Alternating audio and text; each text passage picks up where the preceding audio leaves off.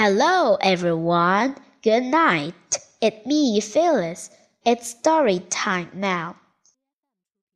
One day, a boy was taking his goats home. The goats jumped into the field of turnips. Could the boy chase the goats out of the field? Who could help him? The goats in the turnip field were told by Beverley Randell, illustrated by Isabel Lowe.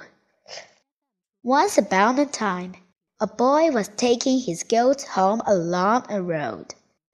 When the goats saw a field of turnips, they jumped over the gate.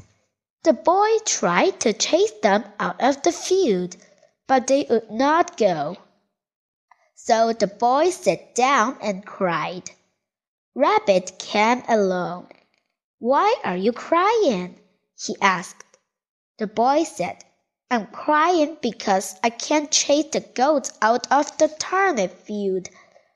I will chase them out, said Rabbit. But the goats would not go. So Rabbit sat down and cried too. Fox came along. Why are you crying? he asked Rabbit. Rabbit said, I'm crying because the boy is crying.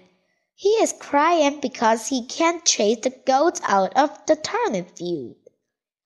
I will chase them out, said Fox, but the goats would not go.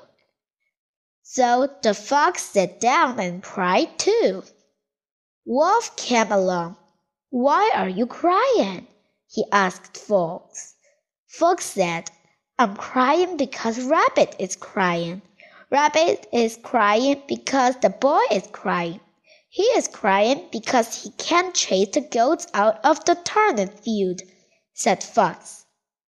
I will chase them out, said Wolf. But the goats would not go.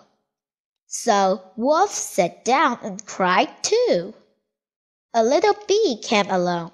Why are you crying? she asked Wolf. Wolf said, I'm crying because Fox is crying. Fox is crying because Rabbit is crying. Rabbit is crying because the boy is crying. And he is crying because he can't chase the goats out of the turnip field, said Wolf. I can do that, said the little bee. Wolf and the fox and rabbit and the boy laughed at the bee. You can't chase the goats out of the turnip field, they said. You are too little. Watch me, said the bee. And the bee flew to the goats and buzzed in their ears. The goats all ran out of the turnip field, and the boy took them home at last.